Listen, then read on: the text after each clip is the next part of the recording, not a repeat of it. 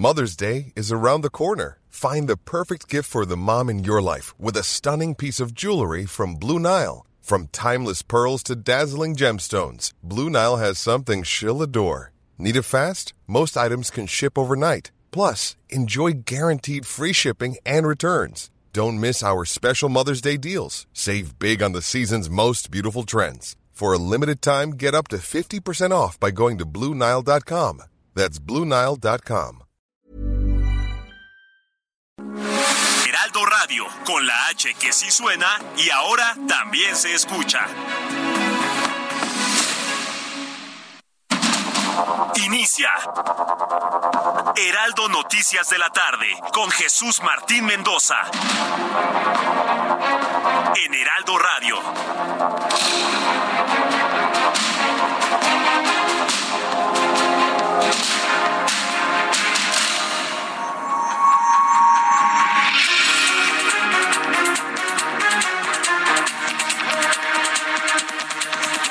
Son las seis de la tarde en punto, tiempo del centro de la República Mexicana. Y señoras y señores, qué gusto que nos estén acompañando ya en esta tarde nublada, tarde lluviosa aquí ya en muchos puntos del país. En este miércoles 12 de abril del año 2023, con el gusto de saludarle a través de los micrófonos de Heraldo Radio. La frecuencia en la zona metropolitana del Valle de México es el 98.5 de FM, pero también saludamos a quienes nos sintonizan a lo largo y ancho de la República Mexicana, de norte a sur, de sur a norte, y también en Estados Unidos. Muchísimas gracias gracias a nuestros paisanos. Saludamos con mucho gusto a Beaumont, Houston, Chicago, Atlanta, Corpus Christi, a Florida también, en donde nos ven a través de diferentes canales y frecuencias. Muchos saludos y gracias por estar en sintonía. Estamos en vivo desde Insurgente Sur, 1271. Aquí está ubicada Torre Carrachi y al interior nuestras instalaciones donde estamos completamente en vivo para ustedes, ya llevándole la información a nombre del titular de este espacio, Jesús Martín Mendoza. Las noticias de la tarde. Tenga mucha precaución.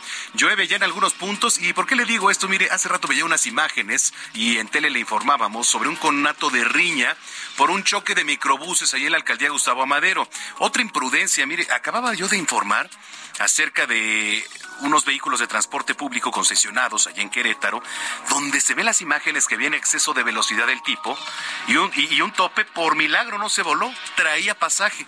Bueno, pues hoy venían discutiendo entre dos tipos ahí en un camión de los concesionados, en un pecero, en la Gustavo Amadero. Bueno, pues que cree? Chocaron. Diez personas lesionadas fue el saldo. Imagínese la responsabilidad de estos idiotas, porque es lo que así es lo que son, estos estas personas que si no vienen jugando carreritas, se vienen picudeando entre ellos. Bueno, no basta con eso, todavía se bajan y se pelean. O sea, valiéndoles absolutamente exacto el pasaje. ¿No? O sea, ¿quién va a regular eso? ¿Quién se va a encargar de regular que no vengan en exceso de velocidad?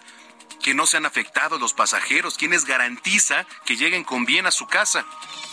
Y sí, pues no nada más es la molestia de uno, es la molestia de quienes se suben todos los días al transporte público concesionado aquí en la Ciudad de México. ¿Quién va a regular el tema?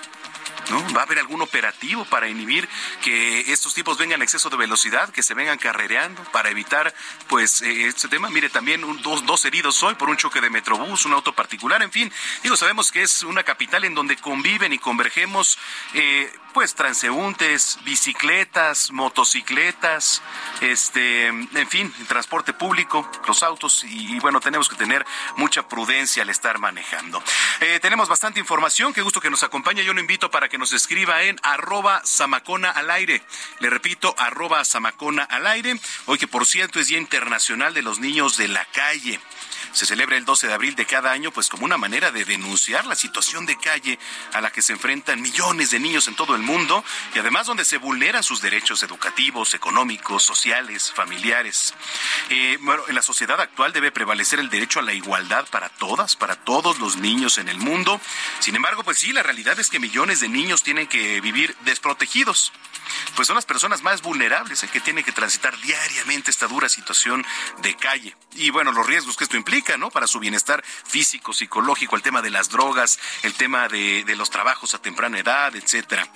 Pero bueno, eh, si tienen derecho a una vida, a educación, alimentación, a protección, al juego, a la familia. Entonces, bueno, pues ahí está. Hoy es eh, el Día Internacional de las Niñas, los Niños en situación de calle. Gracias por estar. Entonces le repito, arroba Samacón al aire, mándanos sus comentarios, denuncias, opiniones, puntos de vista y qué está ocurriendo ahí en su calle. Si tiene usted algún bache, algo que nos quiere informar, algo que le esté incomodando, háganoslo saber aquí en este espacio de noticias porque también somos su voz. Bueno, son las seis de la tarde ya con cinco minutos. Vamos a ir con lo más importante que se ha generado al momento.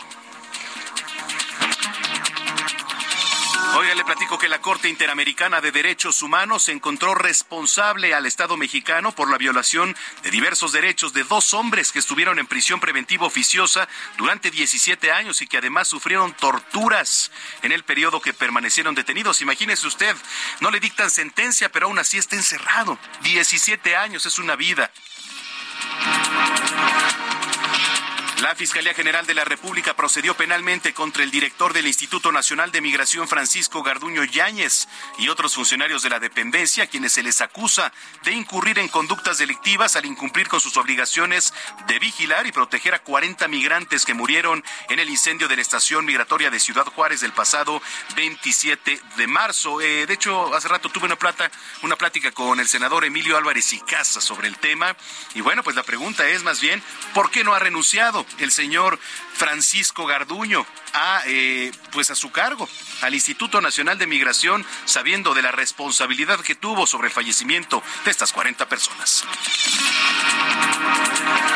Bueno, y en otras, argumentando cuestiones de agenda, el equipo de la candidata de Morena al gobierno del Estado de México, Delfina Gómez, ha solicitado que sea postergado hasta el 28 de abril el primer debate con su adversaria, la banderada de la Alianza Va por México, Alejandra del Moral, quien se negó a la petición y anunció que aún así, aún así se presentará.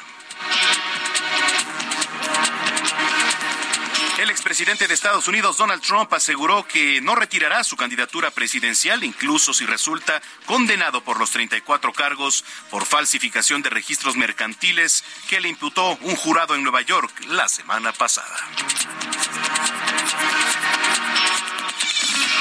Son las seis de la tarde ya con 40, las seis de la tarde con seis minutos, ya me estaba adelantando bastante, pero apenas son, es que estaba viendo los segundos, Salina, me adelanté, pero no, apenas son los minutos, seis de la tarde con siete minutos. Ahora sí, vamos con un resumen de noticias hasta el momento.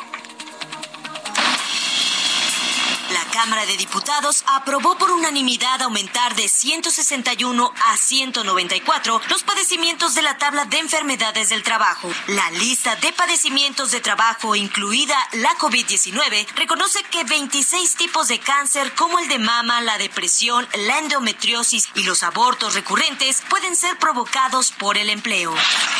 Morena, PT y el Partido Verde Ecologista de México en la Cámara de Diputados busca crear una comisión a fin de abrir un proceso judicial en contra del expresidente Felipe Calderón Hinojosa. El exmandatario panista no es el único objetivo del proyecto, pues también busca someter a las indagatorias a funcionarios de su gobierno encargados de la seguridad pública y procuración de justicia. El secretario de Gobernación, Adán Augusto López, consideró que no existe consenso para nombrar a los tres comisionados faltantes del Instituto Nacional de Transparencia y Protección de Datos, INAI, en este periodo ordinario de sesiones, el cual concluye a finales de abril. El presidente Andrés Manuel López Obrador firmó un decreto en el que se ordena la creación de la Comisión Presidencial encargada de la Coordinación Nacional para combatir el tráfico ilícito de drogas sintéticas, armas de fuego y sus municiones. En plena temporada vacacional, se reportó que en el municipio de Playas de Paraíso, Tabasco, enormes manchas de petróleo crudo que ocupan más de 3 kilómetros de la costa, hasta el momento no han sido retiradas y ni petróleos mexicanos ni protección civil del Estado han dado a conocer las posibles causas. Autoridades del estado de Puebla detuvieron a un hombre por haber rociado tiner y prenderle fuego a su pareja sentimental después de haber discutido. Los hechos ocurrieron por la noche de lunes dentro de un domicilio ubicado en el municipio de San Martín Texmelucan.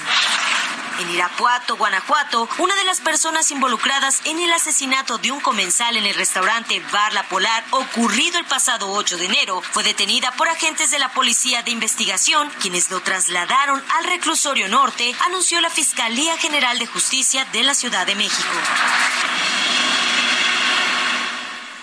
Muchas gracias a mi compañera Giovanna Torres por este resumen informativo. Oiga, la Fiscalía General de la República procedió penalmente ya contra el director del Instituto Nacional de Migración, Francisco Garduño Yáñez, y otros funcionarios de la dependencia, identificado como Antonio N., por presuntas omisiones en garantizar las condiciones de seguridad ahí en la estación migratoria de Ciudad Juárez, donde el pasado 27 de marzo murieron 40 migrantes a causa de un incendio. Mm, recuerda que el presidente López Obrador había dicho hace unos días que la persona encargada de abrir esta pues celda donde se estaba incendiando no estaba ahí en el lugar. Bueno, entonces ¿en quién recae la responsabilidad? ¿Que acaso no ve un juego de llaves? Algo debe de pasar por si, si se llega a suscitar este tipo de situaciones, sobre todo tan graves. ¿No? Y entonces, pues este señor seguramente tenía a alguien al mando y este al mando pues estaba al frente de otra persona, el director de ahí, de este centro, y este centro está a cargo del señor Francisco Garduño. Entonces la cadenita va directamente ahí e incluso podría llegar hasta el presidente incluso podría llegar hasta el presidente por algunas designaciones que se han hecho y algunas decisiones que se ha tomado. Pero bueno, ya al respecto, el presidente López Obrador dijo que se desconoce cuál es la acusación, afirma que son varios los implicados y aseguró que aunque Francisco Garduño pues es una persona recta y trabajadora, sí, podrá ser la más recta y trabajadora, pero los resultados, pues ahí está 40 personas fallecidas, imagínese. Estamos hablando de que pues podría pensarse que fue a una par, digamos, ese rato me lo decía el senador Álvarez y Casa, que ya lo va a escuchar. Eh, mire, él me decía que podría estar pasando el Ayotzinapa del sexenio de Andrés Manuel López Obrador con el fallecimiento de estas 40 personas. ¿No? Dice que es una persona recta y trabajadora y ha tenido un buen desempeño. La política de su gobierno es la de no proteger a nadie. Pero bueno, así lo dijo el presidente incluye a Francisco Garduño en el caso lamentable de la pérdida de vidas de migrantes en Ciudad Juárez. No sabemos todavía el alcance de cuál es la acusación eh, en contra de él, porque son varios los eh, implicados. Bueno, pues ahí está. Esto al respecto. Y bueno, ya en otros temas, déjeme le platico que los diputados descartan que la ley que limita las facultades del Tribunal Electoral del Poder Judicial de la Federación esté muerta. Esto pese a que no ha podido ser discutida ahí en la Comisión de Puntos Constitucionales desde antes de las vacaciones de Semana Santa. Y entonces al respecto, Ignacio Mier, presidente de la Jucopo, informó que se integró con un grupo de trabajo para revisar la redacción de las reformas a tres artículos propuestos, por lo que confió en que pronto se tenga un anteproyecto que permita tener consensos para reanudar la sesión de la comisión, que bueno, pues se encuentra en sesión permanente. Eh, Mier Velasco rechazó que se busque conformar al Poder Legislativo como una meta constitucional y que pretendan además limitar las facultades del Tribunal Electoral. Ayer platicábamos con Salomón Charturivsky, dijo que esto se hace esto se hace a partir de las entrañas del propio presidente López Obrador. Vamos a, ver en qué termina. Bueno, eh, oiga, también diputados federales están trabajando para evitar que se congele ahí la, esta iniciativa de la cual estoy platicando. Vamos a ir ahorita con mi compañero Jorge Almaquio, que nos tiene más información. Adelante, Jorge.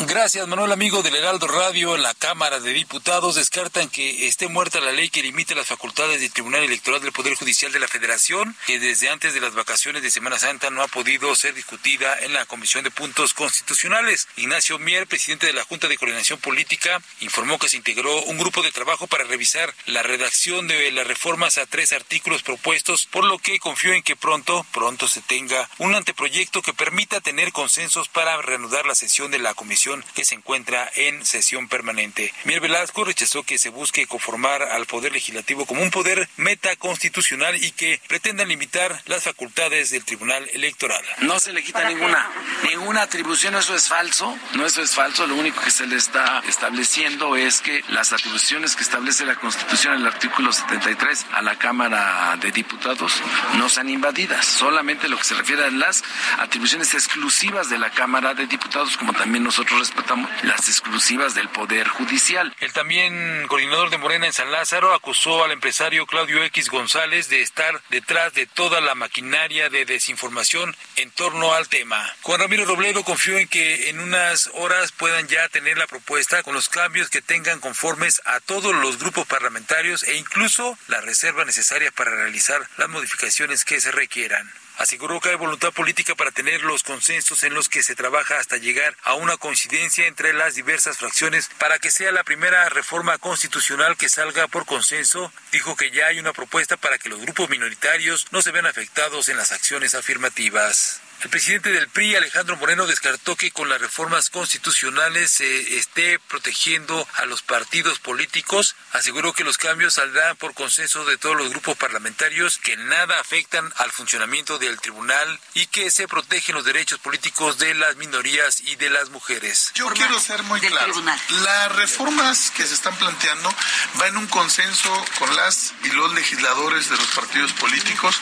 En nada se atenta contra el tribunal. Nosotros nosotros respetamos lo que muchas veces se diga. Este es un ejemplo de fuerza, de fortaleza, en apoyo y respaldo total, primero, lo quiero decir, a las mujeres, a las acciones afirmativas, a que, a que lo que hay es progresividad y a darles certeza y certidumbre. De manera extraoficial, se informó que personal del Tribunal Electoral, incluso magistrados, acudieron a la Cámara de Diputados para apoyar en la redacción de los cambios constitucionales. Manuel, amigos, ese reporte que les tengo.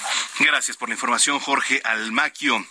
En otros temas, eh, Adán Augusto define, bueno, está defendiendo obviamente esta iniciativa que acota al Tribunal Electoral, del cual le platicábamos, y a la Secretaría de Gobernación, ve imposible nombrar a, comisionados del INAI en este periodo ordinario de sesiones, que también es un órgano por demás importante. A ver si mañana buscamos también a gente del Instituto Nacional de Acceso a la Información, porque es importante la postura para, para designar ya nuevos comisionados en materia de transparencia aquí en nuestro país. Vamos con mi compañero Misael Zavala, que nos tiene más información. Adelante, Misael. Muy buenas tardes, Manuel. Te saludo, saludo también al auditorio. Efectivamente, pues tras un intenso encuentro privado con las facciones parlamentarias de Morena, el PTP y el Verde Ecologista en el Senado, el secretario de Gobernación, Adán Augusto López Hernández, dijo que es prácticamente imposible que se nombre a los comisionados del Instituto Nacional de Transparencia en este periodo ordinario de sesiones, el cual concluye a finales de este mes de abril en una conferencia de prensa en la Cámara Alta, flanqueado por los coordinadores parlamentarios de Morena, el Verde Ecologista, Encuentro Social y el PT, el funcionario sostuvo que en su experiencia es difícil que se puedan construir mayorías en el Senado en los próximos 15 días para nombrar a los tres comisionados vacantes en este Instituto Nacional de Transparencia. Esta declaración del secretario de Gobernación ocasionó prácticamente un choque con el presidente de la Junta de Coordinación Política del Senado, el morenista Ricardo Monreal, quien tomó el micrófono en la conferencia de prensa para decir que Morena tiene como prioridad y hará lo imposible para reunir la mayoría y nombrar a los tres comisionados pendientes ya desde hace más de un año. Y es que la falta de nombramientos, Manuel, ha ocasionado que el INAI quede inoperante ya que solo tiene a cuatro de siete comisionados y no cuenta con el quórum suficiente para reunir al pleno de este instituto. Sin embargo, Adán Augusto López Hernández pues reiteró que ve muy difícil en su experiencia como legislador que es prácticamente imposible que en estas seis sesiones que le restan al periodo ordinario de sesiones se pueda construir la mayoría calificada y también la mayoría simple para nombrar a estos comisionados de, este instituto, lo cual pues prácticamente, Manuel, significa que desde Palacio Nacional no les interesa que se aprueben estos tres comisionados para este Instituto Nacional de Transparencia. Manuel, hasta aquí la información. Gracias por el reporte, Misael. Gracias, buena tarde. Muy buena tarde. Oye, bueno, pues ya le platicaba también al inicio de este espacio, dice Delfina Gómez que por temas de agenda quiere posponer el debate en vez de que sea el día 20, que sea el día 28. Digo, maneras se tiene que llevar a cabo, pero eh, Alejandra del Moral, contrincante dice que es una falta de respeto para el pues para el público, para la ciudadanía y de todas maneras ella sí va a asistir ¿eh? al debate el, el 20 de abril, digo, a ver si se hace, a ver qué dice las comisiones eh, electorales ahí en la entidad. Vamos a ir con mi compañero Arturo Callejo. Adelante, Arturo. Manuel, te saludo con gusto para informar que Alejandra del Moral Vela de la Alianza Va por el Estado de México sí asistirá al debate del 20 de abril programado a las 8 de la noche por el Instituto Electoral del Estado de México, aun cuando Delfina Gómez Álvarez de la candidatura común Juntos Hacemos Historia en el Estado de México no acuda, como lo dio a conocer la morenista este miércoles a través de sus representantes con el argumento de tener problemas de agenda, por lo que la Propuso el encuentro político el día 28 de este mes. Un segundo de debate ya programado por el IEM es para el 18 de mayo. Lo anterior fue dado a conocer en Toluca por los dirigentes estatales Eric Sevilla Montes de Oca del PRI, Anuar Azar Figueroa del PAN, Agustín Barrera Soriano del PRD y Mario Alberto Cervantes Palomino de Nueva Alianza Estado de México. Coincidieron en aceptar el debate que propone la candidata texcocana para el viernes 28, pero como un tercer encuentro, a fin de dar a conocer a los 17 millones de mexiquenses sus propuestas en distintas materias. El líder priista sostuvo que el debate es un derecho ciudadano y un deber de las candidatas hacia la población. Recordó que quienes representan a la profesora firmaron el documento de acuerdo ante el Instituto Electoral del Estado de México. Por su parte, Anuar Azar Figueroa expresó que si la candidata Gómez Álvarez quiere debatir el día 28, que este sea adicional, pues entre más debates haya, hay más espacio para que la ciudadanía conozca las propuestas y la visión de gobierno que tiene cada una. Agustín Barrera Soriano, líder del Partido de la Revolución Democrática, refirió que ante el Comité Especial para la Organización de Debates, la representación de la candidata Delfina Gómez firmó un compromiso. Acusó que la exsecretaria de Educación Federal niega esos debates a los mexiquenses. Mario Alberto Cervantes Palomino, de Nueva Alianza, expuso que los debates políticos son obligatorios, no optativos. Finalizaron que, independientemente a los dos debates anunciados por el YEN, la candidata Alejandra del Moral Vela está dispuesta a debatir en otros sitios, como puede ser escuelas o espacios privados, para dar a conocer su plataforma de proyectos a desarrollar en caso de llegar a la gubernatura de esta entidad federativa. Es mi reporte. Gracias por el reporte, Arturo Callejo. Y vamos ahora a las calles de la capital. Ahí está mi compañero Israel Onesana, que nos tiene información. Adelante, Israel. Manuel Zamacona, muchísimas gracias. Un gusto saludarles esta tarde. Pues fíjate que tenemos información del ex central Lázaro Cárdenas, Manuel. Ya hemos hecho un recorrido prácticamente desde la zona del viaducto y hasta las inmediaciones de Garibaldi. Asentamientos a la altura de Izazaga, también en Fray Servando y por supuesto a la altura de Avenida Juárez. Nada para abandonar esta importante arteria. Solamente se trata de algunos rezagos por el lento cambio de luces en los semáforos. Todavía a esta hora de la tarde, Manuel, se puede disfrutar del centro histórico, ya que hay una baja afluencia vehicular. También hemos echado un vistazo a través de la Avenida de los Insurgentes, Manuel, y aquí ya encontramos algunos asentamientos a la altura del paradero Indios Verdes y con dirección hacia la zona de la autopista México-Pachuca. No hay que perder la calma, ya que superando precisamente el río de los remedios, la circulación mejora para incorporarse a la vía Morelos o para nuestros amigos que siguen su marcha con dirección hacia el perímetro del Estado de México. En el sentido opuesto, hasta la zona de la raza sin ningún problema, hay que anticipar su paso a la altura de Eulalia Guzmán y también en la zona del Eje Norte, ya que superando también esta zona, la circulación mejora para desplazarse al Paseo de la Reforma. Pues Manuel Zamacona, es la información que yo te tengo esta tarde. Estamos pendientes, gracias Israel. Hasta luego. Hasta luego, Israel Lorenzán en las calles de la capital. Bueno, son las seis de la tarde con 22 minutos en el tiempo del centro. Corea del Norte lanzó este jueves por la mañana un misil balístico no especificado ahí en el mar del este, también conocido como Mar de Japón. Así se dio a conocer esta tarde por autoridades japonesas y a través de la agencia Yonhap. Este, este sería el lanzamiento número 11 de prueba que realiza ya Pyongyang a partir de este año.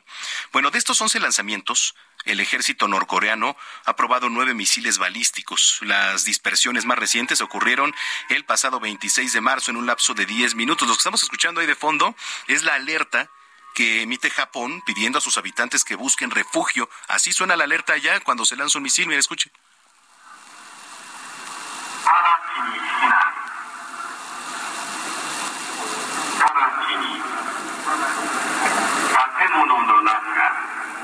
Mm, bueno, quizá muchos no entendemos lo que diga, pero seguramente pues es un altavoz después de la alerta este, diciendo que Japón pide a sus habitantes que busquen refugio. Y de acuerdo con los primeros reportes, Japón pide a estos habitantes de una isla cercana que busquen refugio ante el lanzamiento del misil norcoreano. El gobierno anunció el jueves por la mañana a los residentes de la isla serpentorial de Hokkaido, de Hokkaido, discúlpeme, a que se desplazaran a un lugar donde pudieran protegerse después de anunciarse el lanzamiento del misil balístico norcoreano. Pero bueno, eh, para los que no entendemos, porque sí, la verdad es que no hablo japonés, dice evacúen inmediatamente, evacúen inmediatamente, señaló el gobierno en una alerta la cual está escuchando en este momento. Entonces estos videos, pues es aterrador, por supuesto. Imagínese usted un misil balístico lanzado como prueba y entonces en videos difundidos allá en redes sociales muestran este momento en el que suena la alarma en la isla de Hokkaido para que evacúen de inmediato. Corea del Norte continuó en 2023 este frenesí del test de armamento iniciado el año anterior. Mire, escuche usted y asegura haber probado dos misiles balísticos intercontinentales y dos drones submarinos con capacidad de ataque nuclear. Así la situación en Corea del Norte. Bueno, pues es con 24, vamos a ir a una pausa. Eh, regresando tenemos bastante información. Eh, los papás de Devani Escobar, usted recuerda, eh, y grupos de personas desaparecidas están activándose. Le voy a platicar por qué están convocando para una marcha el próximo 21 de abril. Lo invito para que participe en redes sociales, arroba Samacona al aire, arroba Samacona al aire y visite nuestra página www.heraldodemexico.com.mx. Oiga, ¿sabe cuánto podría costar eh, a México el concierto de Rosalía? en el Zócalo de la ciudad. Bueno, pues regresando, regresando, le platico. Está usted en las noticias de la tarde. Volvemos.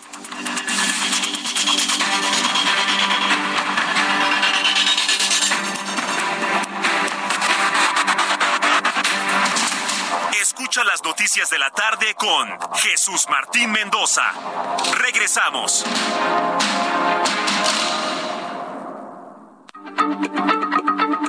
Heraldo Radio, la H se lee, se comparte, se ve y ahora también se escucha.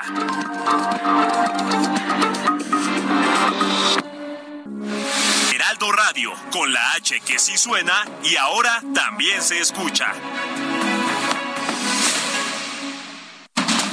Continúa Heraldo Noticias de la tarde con Jesús Martín Mendoza.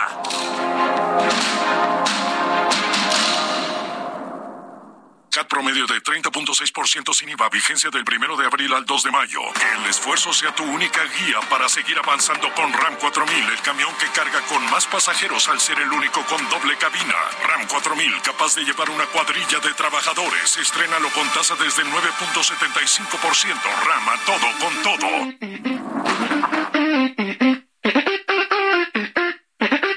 Lo que pasó, a ti te lo cuento creas que no dolió, o que me lo inventó.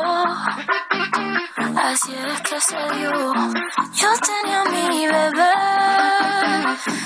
era algo bien especial.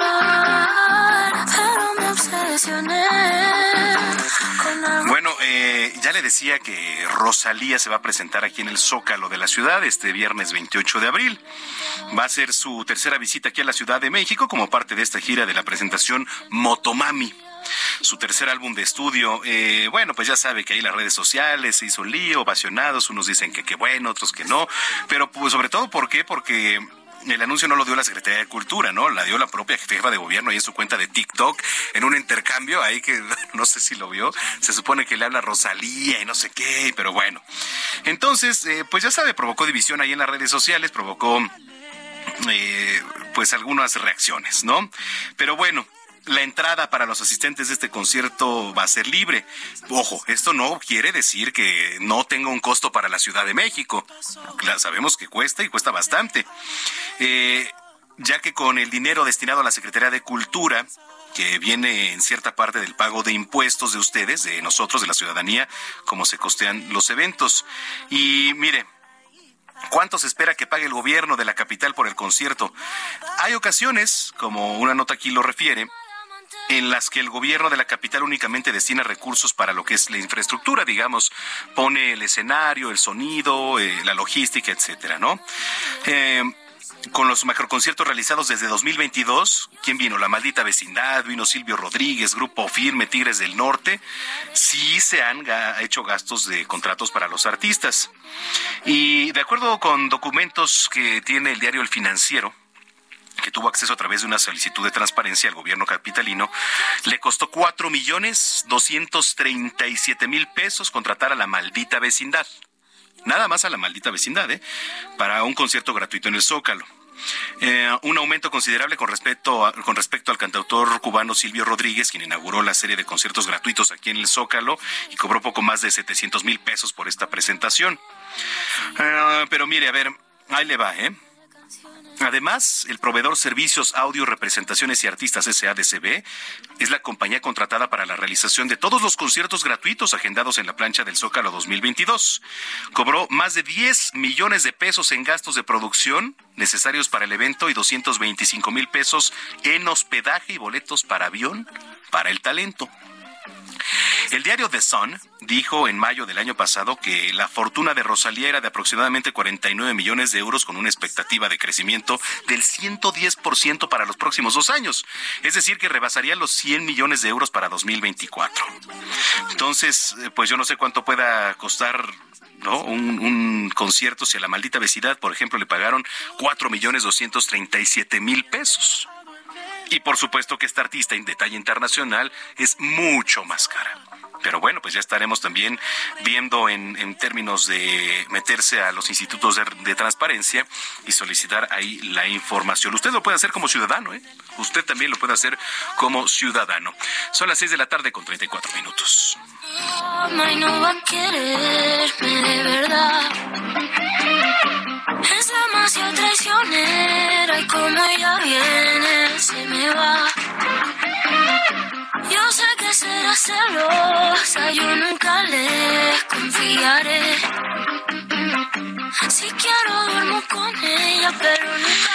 Bueno, pues eh, al inicio de este espacio le platicaba eh, sobre una entrevista que sostuve hoy con el senador Emilio Álvarez y Casa en torno a la responsabilidad y la fiscalía que ya va contra Garduño contra Francisco Garduño por el homicidio de 40 migrantes.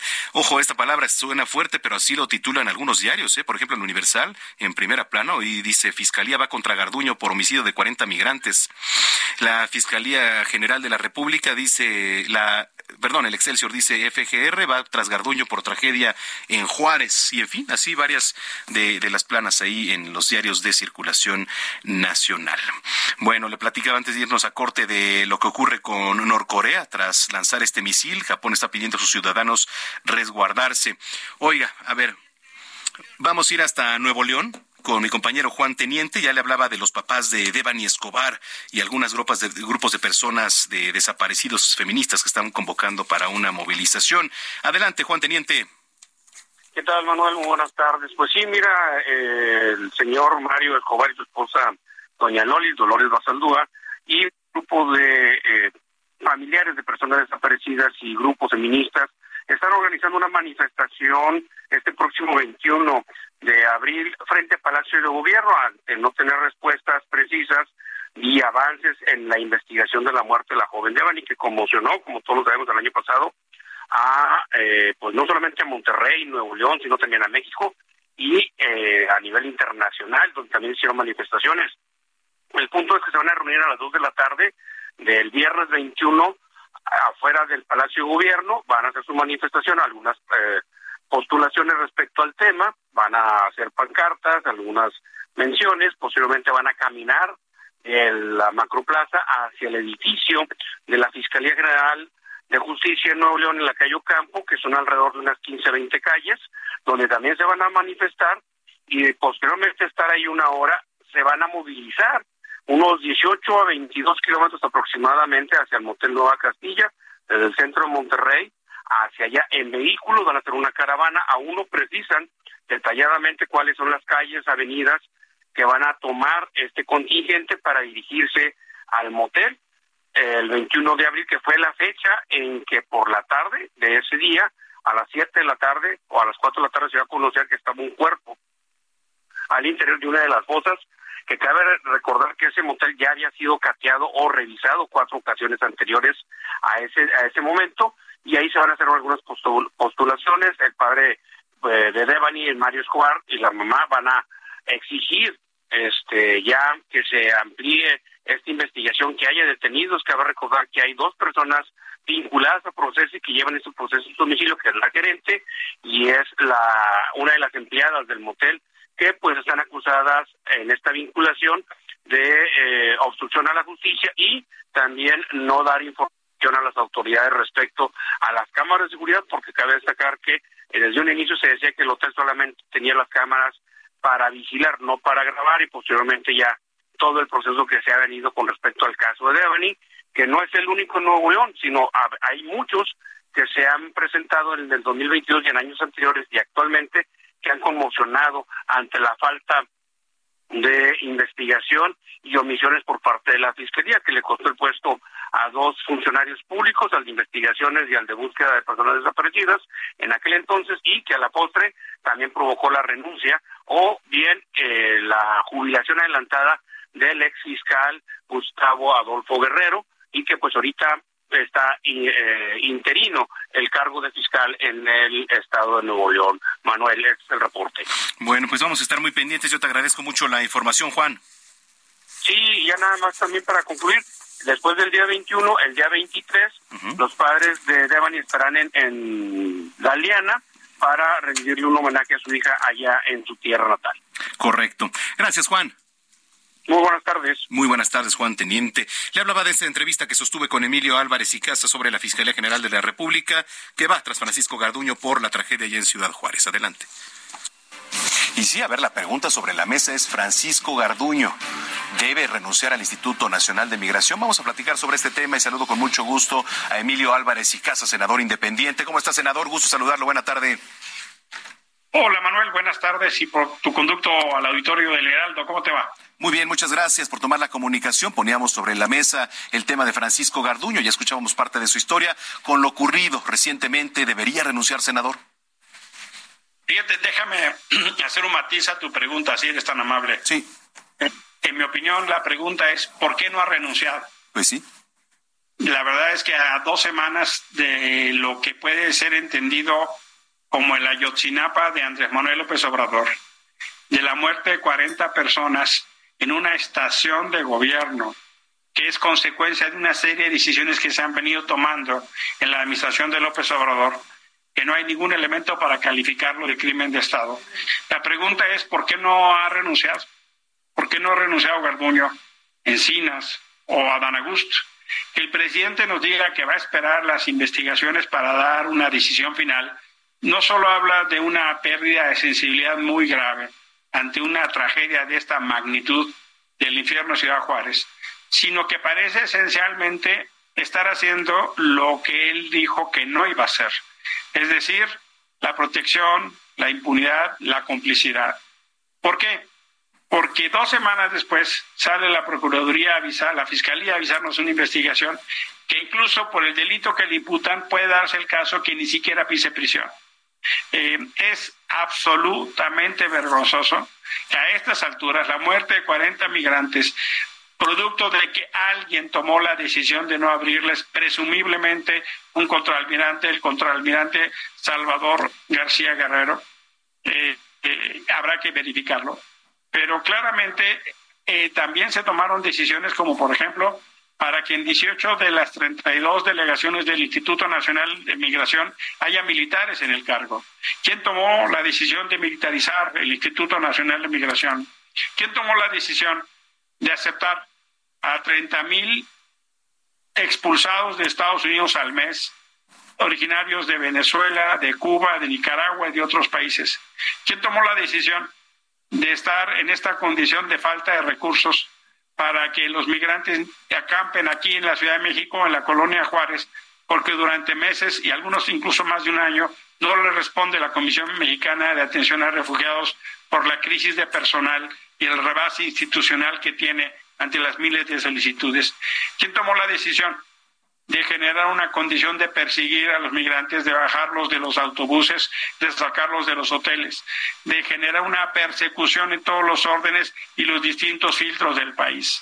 Eso no es una cosa de Francisco Garduño, es una cosa que trasciende y por supuesto tiene las responsabilidades al más alto nivel de este gobierno. Sí, Es increíble y inaceptable que no tomen una decisión, Manuel. Sí, porque, a ver, el presidente López Obrador decía recientemente, es que la persona que estaba ahí no tenía las llaves, la persona encargada no tenía las llaves. Bueno, pues esa persona tiene un encargado y ese encargado tiene otro arriba, pero finalmente la responsabilidad cae sobre Francisco Garduño. Ahora, ¿cómo ha visto el posicionamiento, las pronunciaciones del presidente de México? Porque a mí me parece que ha minimizado la situación. Fueron 40 personas fallecidas. Yo creo que efectivamente, Manuel, el presidente está en una tarea de minimizar lo sucedido. Creo que efectivamente hay una conducta de negación y de tratar de hacer un control de daños. Eh, que a 15 días no tengamos estas renuncias, que a 15 días Garduño esté desaparecido, que a 15 días los gobiernos de El Salvador, de Guatemala o de donde son originarios las personas que han perdido la vida no tengan una disculpa pública del presidente de México para hacer saber la vergüenza que se siente por lo que ha sucedido en México y ante el mundo, me parece parte de una serie sistemática de malas decisiones. Creo, Manuel, que la crisis, la tragedia del infierno en Ciudad Juárez se hace más grande por las malas decisiones que está tomando el presidente. Eh, ¿Cuál debería ser eh, un castigo para las personas responsables de, esta tragedia, senador? Mira, yo pienso que hay que deslindar con mucha claridad la noción de responsabilidad con la noción de culpabilidad. Yo no tengo duda de establecer con mucha claridad. Eh, Garduño, Mencinas, y Adán Augusto son responsables, incluso el presidente es responsable por varias de las decisiones que ha tomado. Hay dos instancias que van a definir culpabilidades. La Fiscalía General de la República y la Secretaría de la Función Pública debería estar estableciendo responsabilidades administrativas, que por cierto no ha dicho ni pío, ¿no? Eventualmente en materia de derechos humanos la CNDH podría hablar. Eh, ahí no, no tengo yo elementos para establecer culpabilidades, pero porque no me corresponde pero lo que sí te puedo decir es que no tengo duda en términos de eh, tendrá que seguirse el proceso para fincar culpabilidades. Pero de que son responsables, no tengo duda, porque legalmente lo son. Ellos son las personas titulares de esa materia. Correcto. Pues senador, eh, muchísimas gracias por haber tomado la comunicación y si lo permite estamos en contacto para darle seguimiento al tema. Soy yo el agradecido. Buena tarde. Gracias. gracias, senador Emilio Álvarez y Casa. Esa es la entrevista que sostenía hoy en la tarde con el senador Emilio Álvarez y Casa.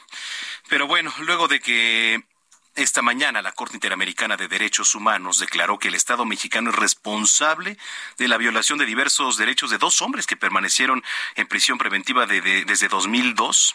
Bueno, pues el gobierno de México ya respondió. Vamos a ir con mi compañera Noemí Gutiérrez que nos tiene la información. ¿Cómo estás, Noemí? Adelante, muy buena tarde. Hola, muy buenas tardes, Manuel. Pues sí, comentarte que el gobierno de México dijo que va a analizar, y pero va a cumplir con la sentencia de la Corte Interamericana de Derechos Humanos, que lo declaró responsable por violar la libertad personal y la presunción de inocencia por la aplicación del arraigo y la prisión preventiva oficiosa en contra de los mexicanos Daniel García Rodríguez y Reyes Alcizar Ortiz. Fue a través de un comunicado que la Secretaría de Relaciones Exteriores indicó que con esta acción pues México está refrendando su compromiso por el respeto y protección y promoción de los derechos humanos y con los instrumentos y mecanismos que los protegen tanto en el ámbito regional como universal. Como bien comentabas esta mañana se dio una audiencia en línea en la que la Corte Interamericana de Derechos Humanos pues declaró que el Estado de eh, que el Estado mexicano es responsable de la violación de los derechos a la integridad a la persona a las garantías judiciales, a la igualdad ante la ley y a la protección judicial cometidas en contra de Daniel García y Reyes Alpizar por su detención y privación a la libertad luego de que fueron acusados en el 2002 por el asesinato de la regidora de Atizapán de Zaragoza, María de Los Ángeles Amaya. Por último, te comento que la Cancillería informó que se tiene un año para ver cómo se están cumpliendo todas estas medidas. La información que te tengo, Manuel. Gracias por la información, Noemí.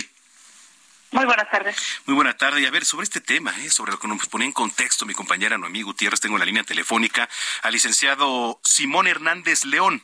Él es coordinador de la licenciatura en Derecho de la Universidad Iberoamericana Puebla y abogado de las víctimas en el caso García Rodríguez y Reyes Alpizar contra México. Licenciado, gracias por tomar la llamada.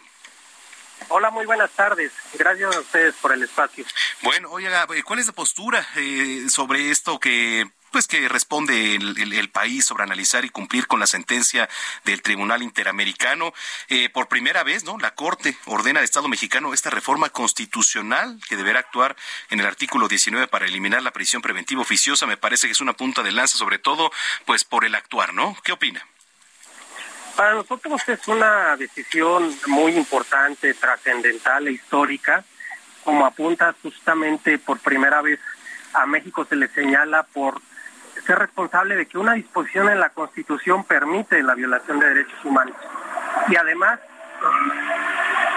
se ordena que, esta disposición sea ajustada. Esto eh, nos parece muy, muy trascendental.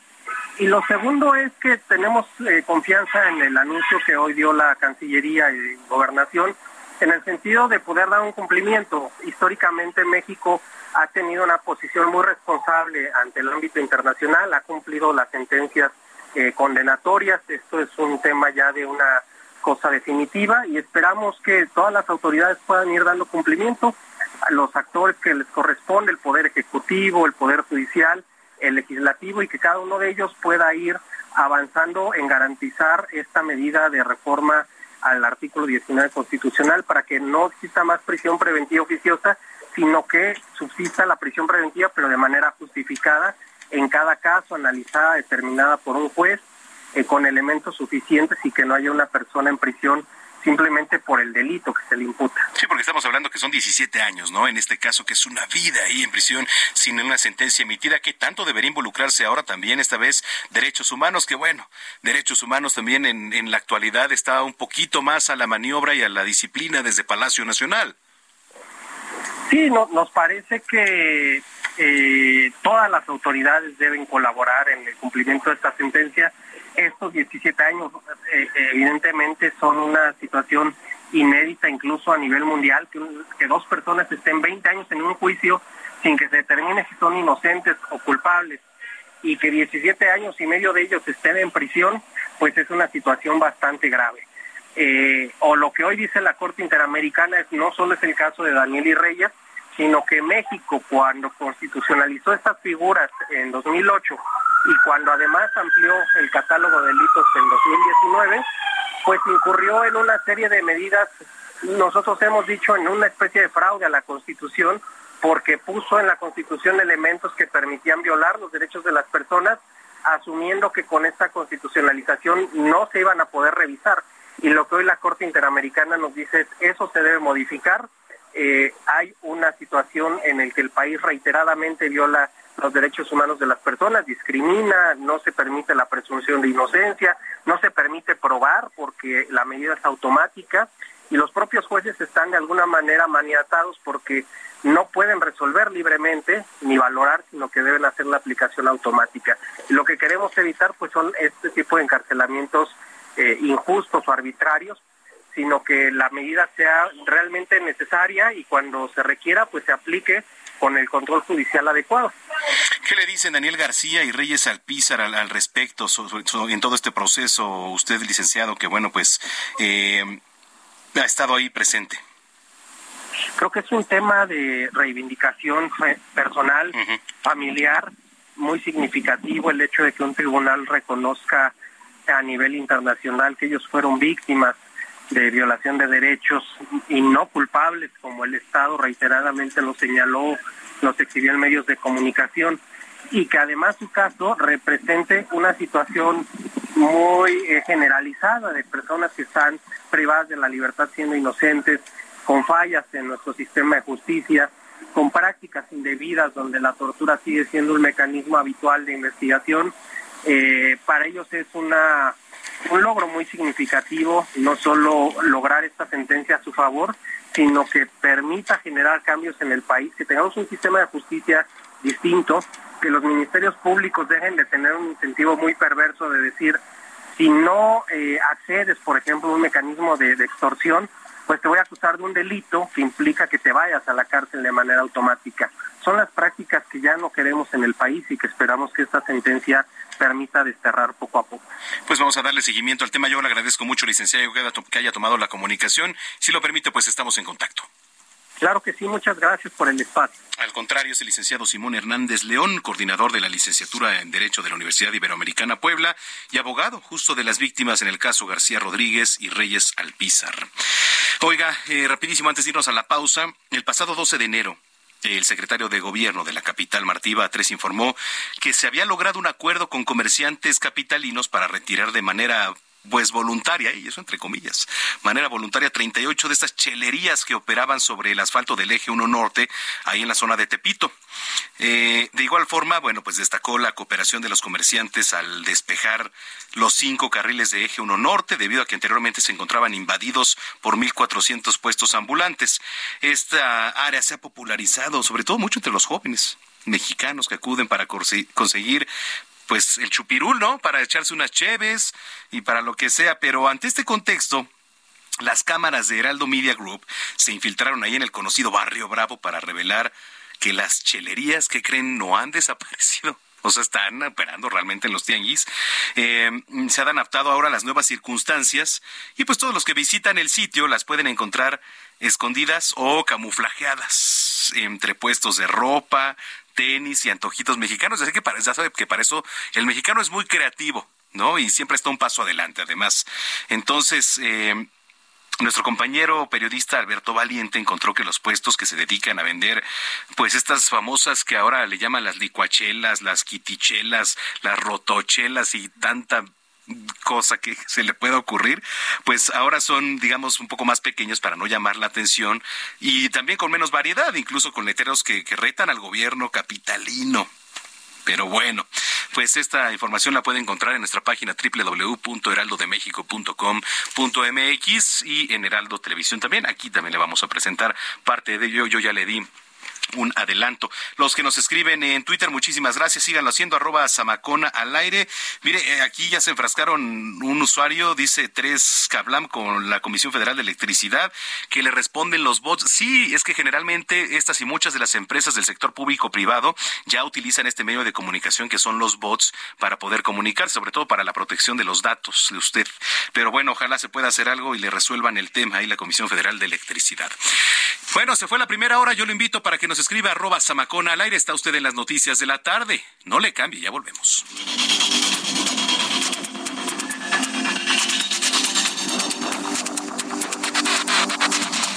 Escucha las noticias de la tarde con Jesús Martín Mendoza. Regresamos.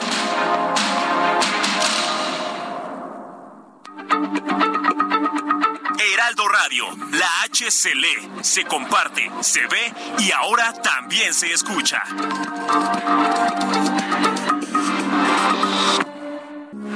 Heraldo Radio, con la H que sí suena y ahora también se escucha.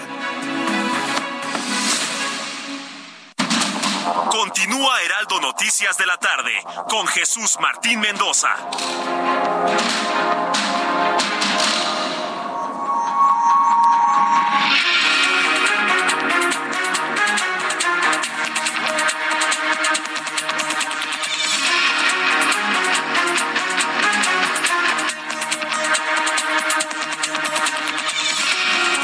Son las 7 de la noche en punto en el tiempo del centro del país. Muchísimas gracias por continuar con nosotros. Si es que ya estaba en sintonía, si lo acaba de hacerse usted bienvenida, bienvenido a las noticias de la tarde a nombre de Jesús Martín Mendoza, aquí a través de la señal de Heraldo Radio.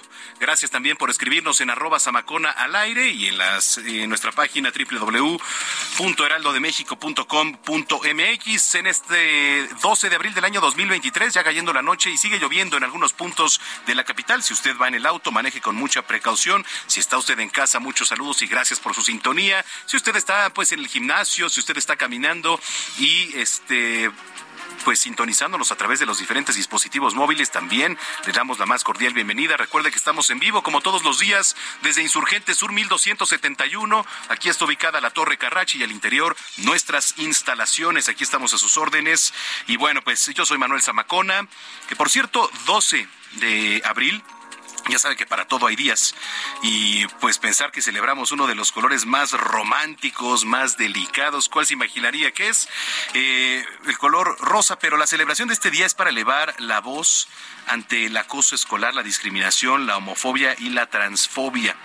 El Día Internacional del Rosa. Anualmente, cada segundo miércoles del mes de abril se conmemora el Día Internacional del Rosa, que bueno, pues es un evento internacional que se originó en Canadá. Los estudiantes Davis Shepard y Travis Prince vinieron eh, vieron, perdón, a un estudiante vestido con una camisa color rosa que estaba siendo acosado. En apoyo a este hecho ocurrido, bueno, pues al día siguiente promovieron el uso de camisetas color rosa en la escuela.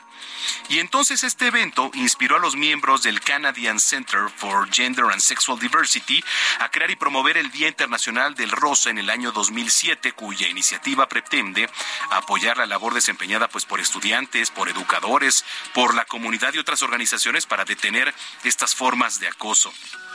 Digo, hay que destacar otras celebraciones mundiales dedicadas a la misma temática, como son el Día Internacional contra el Bullying o el Acoso Escolar, que es el 2 de mayo, y el Día Internacional contra la Homofobia, la Transfobia y la Bifobia, que es el 17 de mayo. Así que bueno, pues sí, sí es de mucha importancia tomar conciencia ante esta problemática social que afecta a, niñas, a niños, jóvenes de todo el mundo. Miles de personas apoyan esta causa en más de 100 países.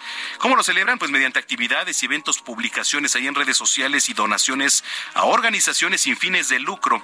Participa y apoya la celebración de este día desde donde ustedes estén. Eh, pues que se viste una camiseta de color rosa y el hashtag digo en inglés que es el Pink Shirt Day o el Día de la Playera Rosa. Bueno, pues eh, sin más, exacto. A ver, trépale. Vestida de color de rosa, bonita como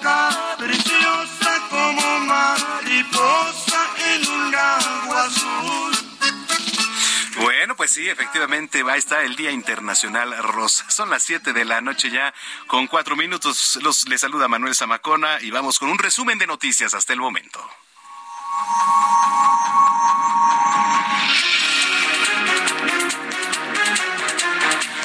Entrevista con el Heraldo Radio, el coordinador de la licenciatura en Derecho de la Universidad Iberoamericana Puebla y abogado de las víctimas en el caso García Rodríguez y Reyes Alpizar, Simón Hernández León, explicó que el fallo de la Corte Interamericana de Derechos Humanos que ordena a México eliminar la prisión preventiva oficiosa es una decisión trascendental que va a permitir eliminar lo que calificó como un fraude en contra de la propia Constitución mexicana, como lo son los encarcelamientos injustos. Habla el abogado Simón Hernández. Para nosotros es una decisión muy importante, trascendental e histórica. Nos parece que todas las autoridades deben colaborar en el cumplimiento de esta sentencia porque puso en la Constitución elementos que permitían violar los derechos de las personas, asumiendo que con esta constitucionalización no se iban a poder revisar. Y lo que hoy la Corte Interamericana nos dice es eso se debe modificar. Eh, hay una situación en la que el país reiteradamente viola los derechos humanos de las personas, discrimina, no se permite la presunción de inocencia, no se permite probar porque la medida es automática. Oiga, le platico que un juez de control federal vinculó a proceso a los cuatro militares que habían participado en el asesinato de cinco jóvenes el pasado 26 de febrero allá en Tamaulipas. Los elementos castrenses van a permanecer en prisión preventiva. En tanto, la Cámara de Diputados aprobó una reforma a la Ley Federal del Trabajo para actualizar la tabla de enfermedades laborales, agregando nuevos padecimientos como el trastorno de ansiedad y aquellos que alteran el ciclo del sueño, el estrés y la depresión. Legisladores y gobernantes de oposición como la senadora del PAN, Kenia López Rabadán, y la alcaldesa de Cuauhtémoc, Sandra Cuevas, criticaron al gobierno de la Ciudad de México por organizar un concierto público con la cantante española Rosalía el próximo 28 de abril, lo que calificaron como un derroche. Una joven residente de Texas, allá en Estados Unidos, identificada como eh, Amaya Cortés, fue reportada como desaparecida en el municipio de China, Nuevo León, donde pasó las vacaciones de Semana Santa con un grupo de cinco amigos, quienes hasta el momento no habían brindado información de su paradero. Alvin Bragg, el fiscal de Manhattan, que imputó al expresidente de Estados Unidos, Donald Trump, por 34 delitos relacionados con un supuesto pago a la actriz pornográfica Stormy Daniels durante la campaña presidencial de 2016, recibió este miércoles un sobre con polvo blanco, con lo que siguen las intimidaciones en su contra. A través de una declaración conjunta, 13 ex cancilleres y el ex, y el vicecanciller de Perú acusaron este miércoles al gobierno de México de estar violando un tratado internacional legalmente vinculante. Esto al negarse a traspasar la presidencia pro tempore de la Alianza del Pacífico. El presidente de Estados Unidos, Joe Biden, inició este miércoles una visita de tres días de la República de Irlanda para celebrar el 25 aniversario del acuerdo del Viernes Santo, el texto que puso fin al conflicto en la isla. Joe Biden también se va a dirigir a la zona donde fue originario su abuelo materno. En más noticias, el Congreso de Chile aprobó una ley que reduce la semana laboral de 45 a 40 horas, la cual será implementada gradualmente en los próximos cinco años. De acuerdo con la Organización Internacional del Trabajo, con la nueva ley, Chile se convierte junto a Ecuador y Venezuela en el tercer país de, Latina, de Latinoamérica con una semana laboral de 40 horas, frente a las 48 que rigen en Argentina, Bolivia, Colombia, Costa Rica, México, Nicaragua, Panamá, Paraguay, Perú y Uruguay. Son las 7 con 8 minutos. Yo soy Manuel Zamacona y esto fue un resumen de las noticias al momento. En las calles de la capital se encuentra mi compañero Israel Lorenzana. ¿Qué nos tienes, Isra? Manuel Zamacona, pues ahora tenemos información de la Avenida Revolución y hemos hecho un amplio recorrido prácticamente desde Benjamín Franklin y hasta las inmediaciones de Barranca del Muerto, asentamientos a la altura de Miscuac, nada para pensar en alternativas, hay que recomendar a nuestros amigos utilizar el puente vehicular para evitarse contratiempos en la zona del paradero, ya que superando precisamente este punto la circulación mejora con dirección hacia Barranca del Muerto o para nuestros amigos que van con dirección hacia San Ángel. El sentido opuesto, Manuel, sin ningún problema, la circulación a buena velocidad, esto con dirección hacia la zona del circuito interior. Hay que tener precaución, precisamente en Benjamín Franklin tenemos un lento cambio de luces en los semáforos, pero superando este punto la circulación mejora para incorporarse al circuito interior con dirección hacia Reforma o más allá, hacia la zona de la raza. Hay que recordar que tenemos el carril reversible, por ello hay que manejar con mucho cuidado. Manuel Zamatona, la información que te tengo. Bueno, pues siempre importantes las recomendaciones. Gracias, Isra, y estamos en contacto. Hasta luego. Hasta luego, Israel Lorenzana. Ahora vamos con el resumen de las finanzas en voz de Héctor Vieira. La Bolsa Mexicana de Valores cerró la sesión de este miércoles con un retroceso del 0.5%, equivalente a 271.51 puntos, con lo que el índice de precios y cotizaciones, su principal indicador, se ubicó en 54.333.12 unidades en una jornada con ganancias solo para 12 de las 35 principales emisoras. En Estados Unidos, Wall Street cerró con pérdidas generalizadas ya que el Dow Jones retrocedió 0.11% para quedarse en 33.646.50 unidades. Por su parte, el Standard Poor's restó 0.41%, con lo que se ubicó en 4.091.95 unidades, mientras que el Nasdaq se dio 0.85% para ubicarse en 11.929.34 unidades. En el mercado cambiario, el peso mexicano se apreció 0.51% frente al dólar estadounidense, para cotizarse en 17 pesos con 21 centavos a la compra y 18 pesos con 9 centavos a la venta en ventanilla. El euro cerró en 19 pesos con 17 centavos a la compra y 19 pesos con 88 centavos a la venta. El Bitcoin tuvo una caída en su valor del 1.46% para ubicarse en 29.910.40 dólares por unidad, equivalente a 541.349 pesos mexicanos con 71 centavos. El Servicio de Administración Tributaria informó de manera preliminar que en el primer trimestre del año los ingresos tributarios fueron por un billón 224 mil 583 millones de pesos, lo que significó un incremento anual del 1% en términos reales, aunque 2.7% menos que lo recaudado en el mismo periodo de 2022. El Instituto Nacional de Estadística y Geografía informó que durante febrero ingresaron al país 5.743.194 turistas internacionales, quienes dejaron ingresos por 2.586.6 millones de dólares, un 22.3% más en comparación con el mismo mes de 2022. El Grupo Consultor de Mercados Agrícolas informó que en febrero las exportaciones agroalimentarias fueron de 8.252 millones de dólares, un 7.9% más que lo alcanzado en el mismo mes de 2022, mientras que las importaciones fueron por 7.119 millones de dólares. La Comisión Federal para la Protección contra Riesgos Sanitarios aprobó 133 insumos médicos en la segunda quincena de marzo, de los cuales 20 son nuevos medicamentos, 103 dispositivos y 10 ensayos clínicos en seres humanos para garantizar nuevas opciones terapéuticas. Informó para las noticias de la tarde Héctor Vieira. Gracias por la información a Héctor Vieira.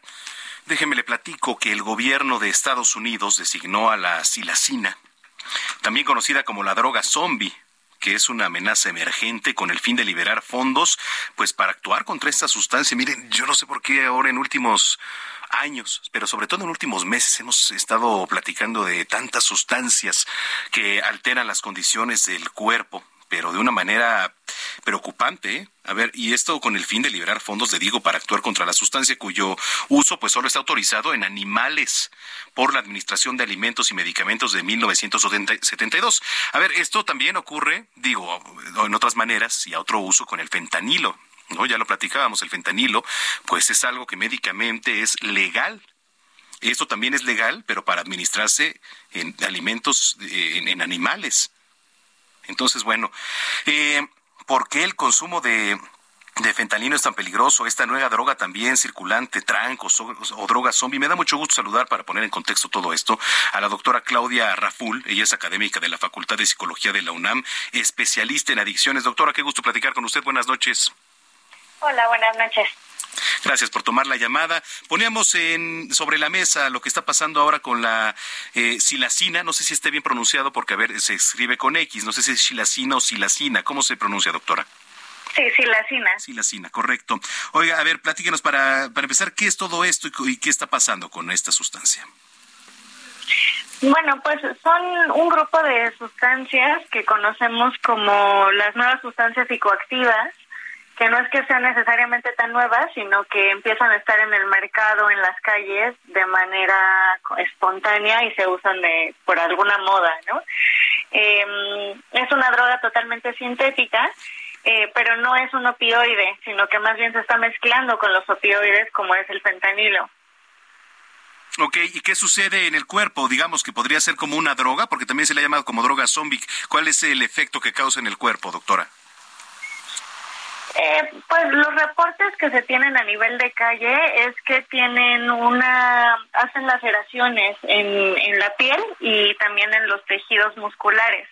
Eh, pero en realidad la importancia que tiene el tema pues es que nos ayuda a hablar de los adulterantes, porque en realidad las personas no saben qué es lo que están consumiendo cuando compran una droga en la calle. Entonces pudiera ser que ahorita se le está nombrando de esa manera, pero en realidad a menos de que se hagan pruebas en las sustancias, pues no sabemos qué es lo que consumen las personas. ¿Esto podría ser un factor de alerta para el gobierno de México y ponga manos a la obra en materia de prevención sobre todo esto y que pudiera estar creciendo el mercado? Eh, pues siempre que se habla de nuevas sustancias, pues nos ayuda a hablar de la importancia que tiene la prevención y el tratamiento, ¿no? Entonces, claro, pues lo podemos usar como para hablar de estos temas eh, especialmente ahorita que el fentanilo está tanto en los medios y en el tema nacional, ¿no? Sí, por supuesto, porque, a ver, pues estamos hablando de sustancias que no son realmente administradas para esto. Y ahora también el, el tema de, del uso del fentanilo, ¿por qué es tan peligroso? Digo, ¿y por qué lo ponemos sobre la mesa? Porque ha sido un tema de debate, de discusión, un tema de sobremesa incluso, de que, ya, es, ya no podemos eh, dar marcha atrás, ¿no? Entonces, ¿qué está pasando con el fentanilo y por qué, por qué es tan peligroso en el, en el cuerpo, doctora? Sí, el, el fentanilo no es una droga tan nueva, es una droga que se, sintetizó hace más de 50 años y que, como dijiste en la introducción, pues se ha utilizado con fines médicos de manera muy exitosa desde entonces, incluido en México. Eh, desde hace alrededor de 5 o 10 años se sabe que se ha estado utilizando en mezclas de otros opioides en Estados Unidos y en Canadá principalmente, pero también desde hace más de cinco años tenemos reportes de que se utiliza en México, eh, sobre todo en la frontera norte, pero en realidad en todo el país. Si hiciéramos los estudios, como te digo, de calle, pues se vería que también hay eh, fentanilo en combinación con otras sustancias, aún en, en las que no son opioides, como es el cristal. Entonces eso es especialmente complicado porque muchas veces las personas no saben que están consumiendo fentanilo eh, está adulterada la sustancia que compraron y pues eso puede ser aún más riesgoso. Y el problema que tenemos con el fentanilo es que es una droga sumamente potente. Entonces, como medicamento es muy exitoso porque es un analgésico que es muy intenso y que tiene una duración muy corta, el efecto, pero que eso precisamente está relacionado con que en dosis un poquito más altas puede ser letal. Entonces, se, tiene el riesgo de sobredosis.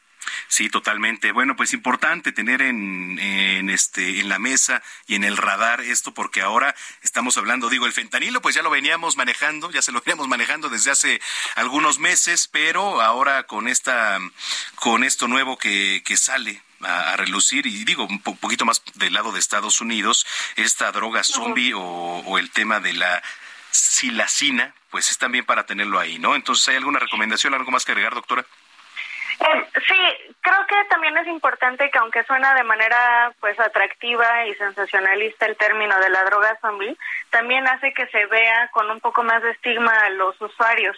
Entonces sí es importante hablar de las sustancias pues de manera no estigmatizante, ¿no? Entonces, ajá, hablar de las sustancias pues como que tienen unos efectos nocivos eh, pero las personas siguen siendo personas, ¿no? Eh, no es que pierdan la voluntad y que se vuelvan como zombies. Totalmente. Bueno, pues gracias por ponerlo sobre la mesa y te agradezco mucho que hayas tomado la comunicación, doctora. Gracias a ti. Es la doctora Claudia Raful, académica de la Facultad de Psicología de la UNAM y especialista en adicciones. Eh, oiga, el presidente Andrés Manuel López Obrador anunció que se retiró de la iniciativa de ley de aviación civil y aeropuertos el tema de cabotaje aéreo, que bueno, habría permitido a las empresas extranjeras realizar vuelos nacionales en México, lo que había generado pues preocupaciones entre los trabajadores del sector aéreo y los sindicatos que temían la pérdida de empleos y la competencia desleal, aunque sí aclaró que no va a desistir en incluir la modificación. López Obrador explicó que este asunto será analizado con más profundidad y se buscará un acuerdo con los trabajadores y reiteró el retiro de la medida para que celebren los que estaban, dijo, preocupados por eso. Vamos a escucharlo. Se está presentando la iniciativa, aunque se quedó pendiente lo del cabotaje, porque queremos eh, verlo con más profundidad y estamos buscando un acuerdo con los trabajadores. Entonces, lo que se envió o está por enviarse la iniciativa ya no lleva lo del cabotaje. O sea, este, para que este, lo celebren los que estaban eh, preocupados por eso. Pues ahí está las palabras del presidente Andrés Manuel López Obrador. Ya son las 7 de la noche con 19 minutos en el tiempo del centro. Oiga, eh, ¿cómo ve el retiro gradual de la Guardia Nacional del Sistema de Transporte Colectivo? De repente dijeron, bueno, pues es eh, una gran idea y de repente, no, vámonos para atrás. Luis Eduardo Velázquez, director del diario y semanario CDMX, está en la línea. ¿Cómo estás, Luis? Qué gusto saludarte, como siempre. Con el gusto de saludarte, Manuel. Buenas noches, ¿cómo estás? Muy bien. Oye, pues eh, poníamos esto sobre la mesa. De repente la Guardia Nacional dijo, ay, nos vemos del metro. Oye, sí, la Guardia Nacional, fíjate que a partir de ahora tendrá presencia solo durante las noches en el sistema de transporte colectivo.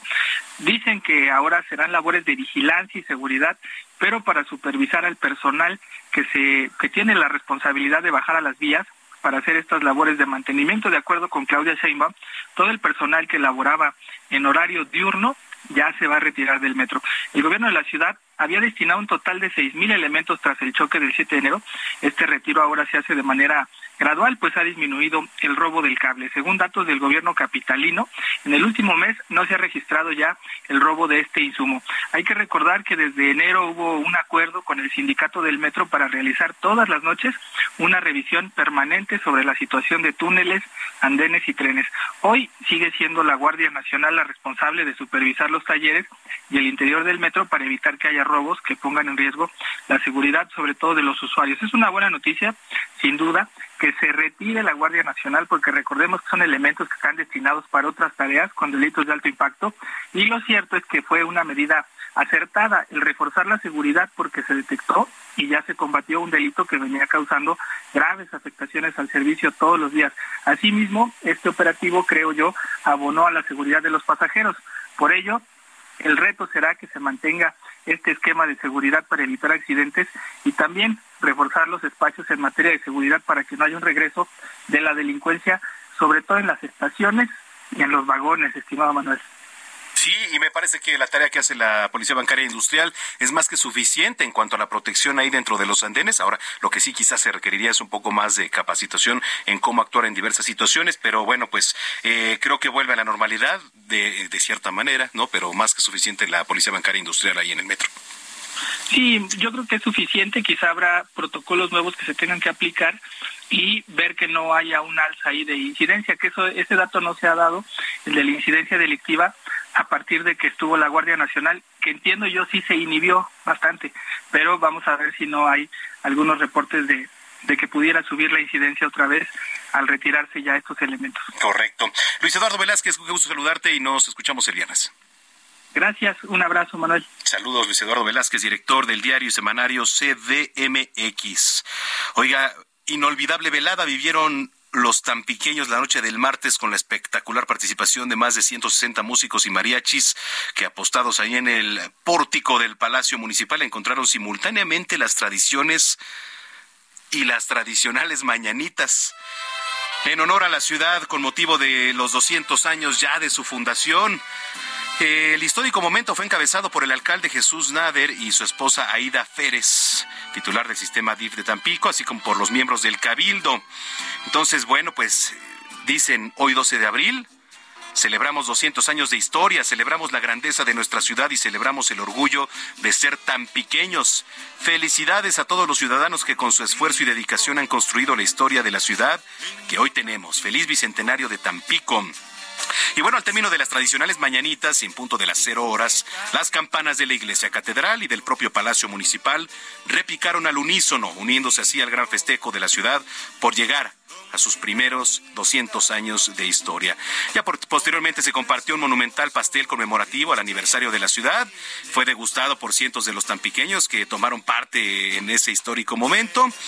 Y bueno, este miércoles una caravana de, de carretas desde la ciudad de Altamira hasta el centro de Tampico hacen alusión a la representación de cómo se dio la repoblación del también conocido como Puerto Jaibo. Habrá una verbena popular en el centro histórico y se prevé que miles de personas se sumen a las actividades programadas como parte de estas fiestas. Así que bueno, pues muchas felicidades. Tampico está de fiesta, está festejando 200 años de su fundación y saludos a quienes nos escuchan, por cierto, allá, ¿eh? Muchas, muchas felicidades. Nos escuchan en el 92.5 de FM allá en Tampico. Así que si usted está por allá, mándenos foto arroba Samacón al aire de cómo lo está viviendo en estos 200 años de su fundación. Muchas felicidades. Y con esto nos vamos a la pausa. Escríbanos arroba Samacón al aire y visite nuestra página www.heraldodemexico.com.mx. Regresamos a cerrar con la última media hora de información aquí en las noticias de la tarde. Soy Manuel Zamacona. De las tentaciones, sombras, placer y amor.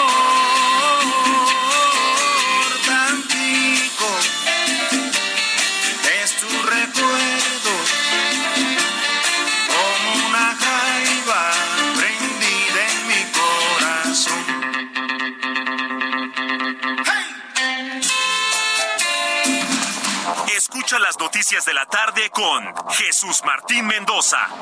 Regresamos.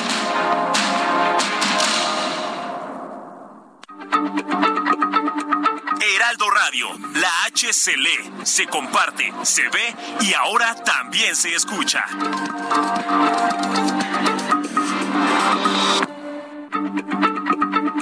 Heraldo Radio, la H se lee, se comparte, se ve y ahora también se escucha.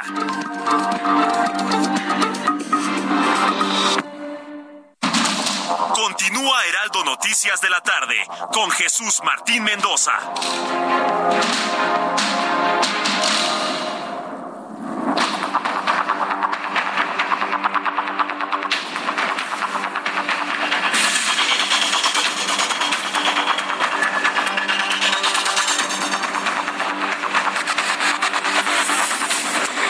7 de la noche con 30 minutos en el tiempo del centro del país. Muchísimas gracias. Gracias por continuar con nosotros aquí en este espacio de noticias. Oiga, el expresidente de Estados Unidos, Donald Trump, aseguró que no retirará su candidatura presidencial, incluso si resulta condenado por los 34 cargos que le imputó la semana pasada un gran jurado allá en Nueva York.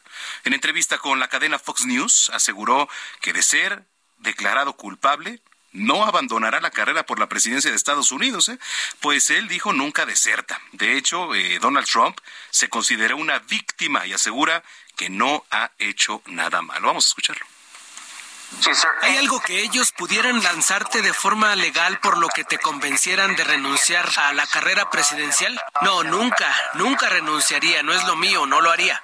¿Crees que Biden se quedará con la carrera presidencial? Creo que sí, aunque es inapropiado que diga esto, pero no veo cómo sería posible. Es que hay algo mal, yo no creo que él pueda. ¿Qué tal? Ahí está la voz de Donald Trump. Aprovechando ya con temas internacionales, vamos a ir al resumen internacional con mi compañera Alina Lear Hernández. El expresidente estadounidense Donald Trump aseguró que el personal del jurado de Nueva York que lo imputó le pidió disculpas y hasta lloró en el momento de la acusación. De acuerdo con el exmandatario entrevistado por la cadena Fox News, la gente de la corte lloraba y le pedía perdón durante la lectura de cargos en su contra. El gobierno de Italia declaró estado de emergencia ante el alto número de migrantes que intentan cruzar las fronteras. Fue el Consejo de Ministerios de Italia quien lanzó la declaratoria sobre las personas indocumentadas que intenten cruzar por el territorio italiano. El expresidente estadounidense Donald Trump demandó a su exabogado y colaborador Michael Cohen por más de 500 millones de dólares tras haber testificado ante un gran jurado de Manhattan acerca de los pagos del expresidente para comprar el silencio de las personas. De acuerdo con el escrito presentado este miércoles ante un tribunal de Florida, la demanda contra Cohen es por violar su relación abogado-cliente con Trump al revelar sus confidencias y difundir falsedades.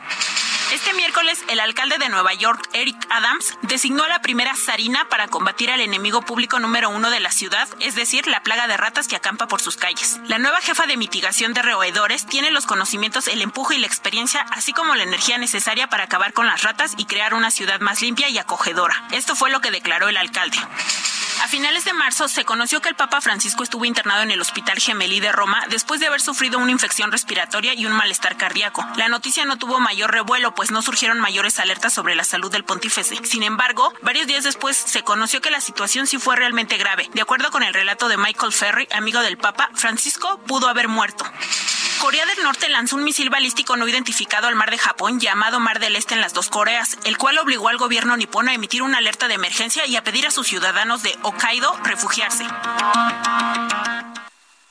Bueno, son las 7 eh, de la noche ya con 33 minutos en el tiempo del centro. Como cada semana, me da mucho gusto saludar al ingeniero Carlos Álvarez Flores, presidente de México Comunicación y Ambiente. Trae un tema por demás interesante, que es la contaminación atmosférica allá en eh, Monterrey.